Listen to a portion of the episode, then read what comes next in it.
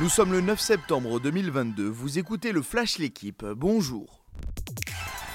Les clubs français reçus 3 sur 3 lors de la première journée de Ligue Europa.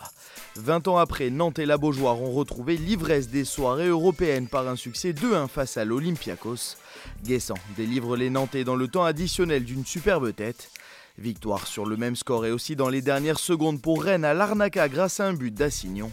Enfin, un penalty d'Embolo a permis à Monaco de s'imposer 1-0 sur la pelouse de l'Étoile Rouge de Belgrade. Scène de chaos hier à l'Alliance Riviera.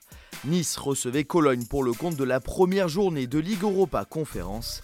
Avant le match, une centaine d'individus cagoulés aux couleurs du club allemand sont venus en découdre avec les supporters niçois.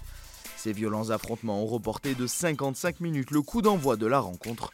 Le bilan est lourd, 32 blessés dont un grave. Sur le terrain, les deux équipes se sont neutralisées un partout. Remco Evenepoel a fait un grand pas vers la victoire finale de la Vuelta.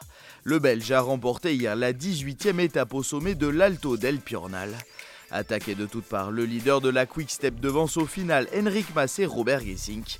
C'est la deuxième victoire sur ce Tour d'Espagne pour le maillot rouge. Au général, Evenepoel compte 2 minutes et 7 secondes d'avance sur Henrik Mas et plus de 5 minutes sur Juan Ayuso. Gershon Yabouzele jouera-t-il le huitième de finale de l'Euro face à la Turquie demain midi? L'inquiétude domine le staff de l'équipe de France de basket quant à sa présence face aux Turcs. L'ailier fort se ressent toujours d'une gêne à une n'est pas à 100%. Depuis le début de la compétition, le joueur du Real Madrid tourne à près de 15 points de moyenne par match. Merci d'avoir suivi le Flash l'équipe. Bonne journée.